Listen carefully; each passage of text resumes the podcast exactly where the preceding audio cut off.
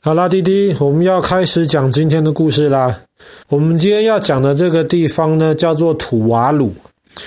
土瓦鲁是全世界第四小的国家，最小的是梵蒂冈，我们讲过了。第二小是蒙纳哥，我们也讲过了。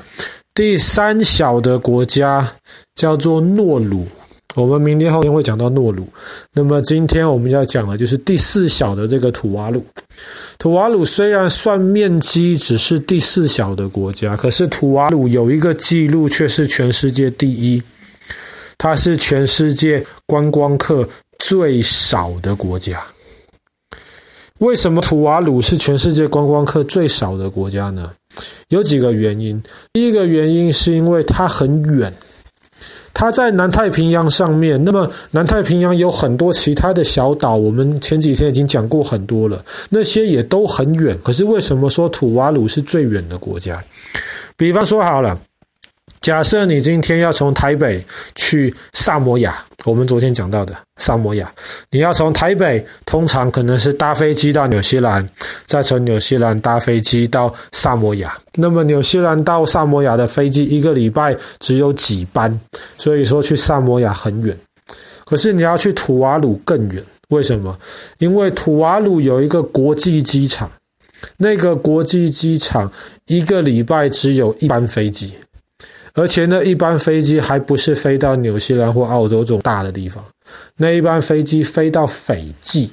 我们前几天讲过斐济，所以你要去土瓦鲁的话，你得从台湾搭飞机到澳洲或是纽西兰，再搭飞机去斐济，然后再等那一个礼拜一班飞机到土瓦鲁去。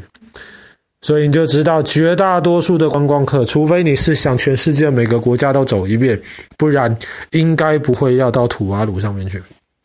就算你真的到上面去了，土瓦鲁这个地方是全世界平均最低海拔最低的国家。什么叫海拔最低的国家呢？土瓦鲁最高山，不能，爸爸说错了，土瓦鲁最高点。离海面四公尺高，四公尺，大概就一层楼多一点。这是土瓦鲁全国最高的地方。然后土瓦鲁呢，上面没有山，没有河，没有湖，甚至连真正的意义上的树林都没有，没有城市。那么去土瓦鲁上面参观什么呢？这样子说其实有一点不厚道，因为土瓦鲁上面，如果你真的有观光客到上面去了的话呢，你会发现土瓦鲁是一个很漂亮的地方，因为它非常少观光客，所以土瓦鲁的美丽的海边、珊瑚礁。基本上都保持着非常好、非常原生的一个状态。所以，如果你是一个真正喜欢探险、喜欢大自然的人的话，爸爸相信在土瓦鲁你会度过一段非常愉快的时光。而且，土瓦鲁还有一个很特别的一个景点，那个景点就是他们的飞机场。爸爸说过了，土瓦鲁的机场一个礼拜只有一班飞机起降。那么，在一个礼拜。除了那飞机起降的一点点时间之外，绝大多数的时间，它的这个机场平整的跑道上面都是当地人的足球场，或是当地人跳舞，或是当地人晒太阳聊天的地方。在平整的机场跑道上面进行社交活动，这个在全世界其他地方基本上都没有这样子的经验。那么，这个机场跑道是第二次世界大战，当时美国人为了抵挡日本人，甚至美国的飞机希望能够从土瓦鲁起飞，直接攻击日本的本土，所以当时才在土瓦鲁上面铺了一个非常好的柏油的这个跑道。这个非常好的机场，后来在二战结束之后，这个机场就转成了这个民用机场来使用。所以，如果到土瓦鲁去的话，你可以在机场上面，在跑道上面睡午觉，这个是非常难得的一个经验。但是，土瓦鲁也是全世界现在面临最严重危机的国家。为什么这么说呢？爸爸刚刚说了，土瓦鲁全国最高的点只有四公尺高。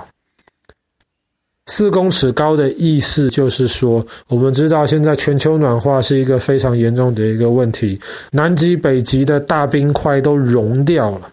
冰块没有融的话是浮在水上的，可是冰块融掉了之后，溶解的那么多的水就会进入这个海洋系统当中，那么海就会变得比较高。那么吐瓦鲁这种。这么低、这么矮的这个国家，很容易就被淹没。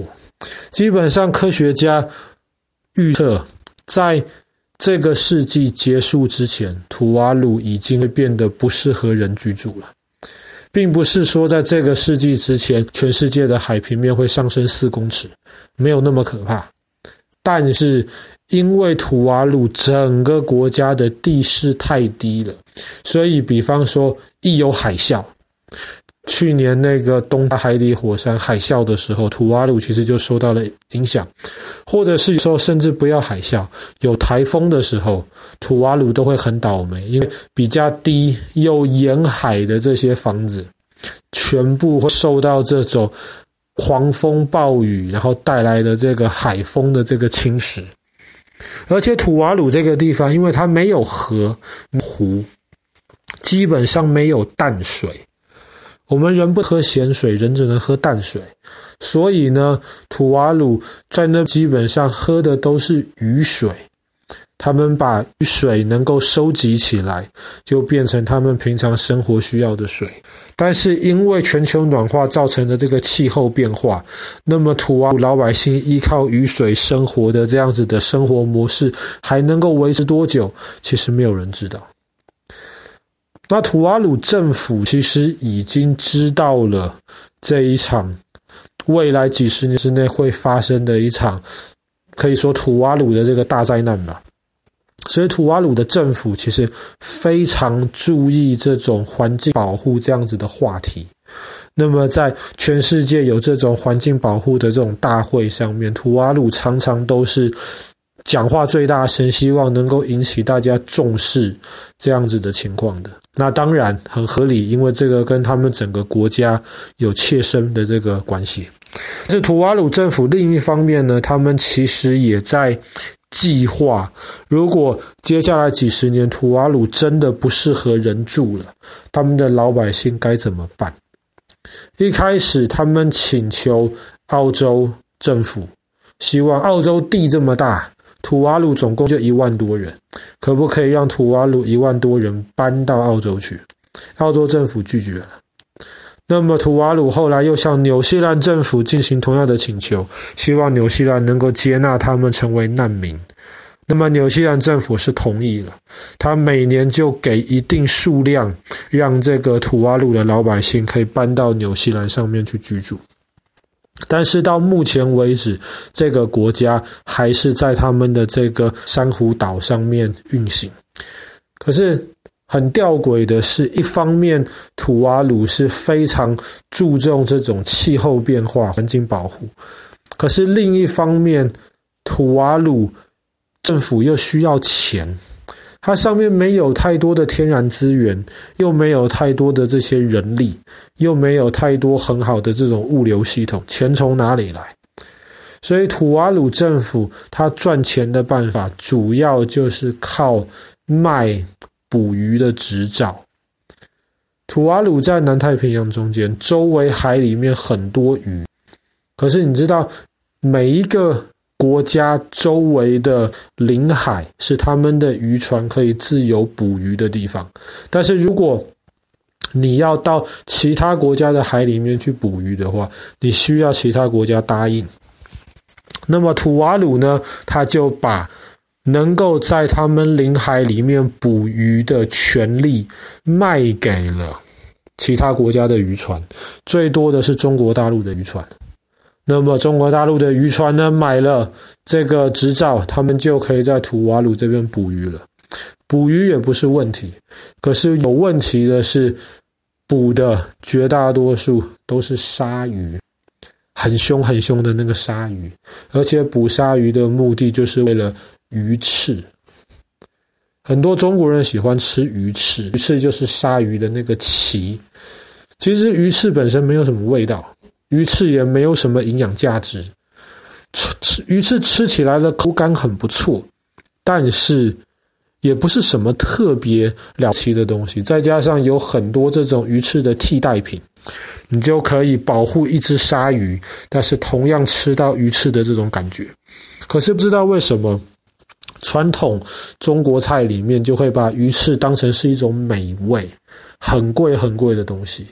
那么怎么办？那有人愿意付很多的钱去买了的话，就有人愿意去捕杀这些鲨鱼。这么大的鲨鱼抓上来，只要它的一点点鳍而已。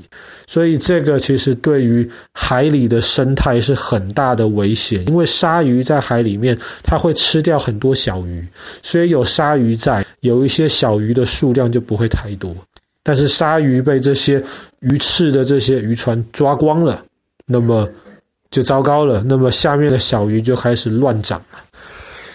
那吐瓦鲁政府就是没有办法，一方面需要钱，他得让其他国家的渔船来他的水域大量捕鱼，可是另一方面，他又是非常容易受到这个气候变迁的这个影响，带成灾难性的结果。所以吐瓦鲁的政府基本上是陷在两难当中。好了，那么我们今天的故事就讲到这边。全世界最少人去拜访的国家——吐瓦鲁。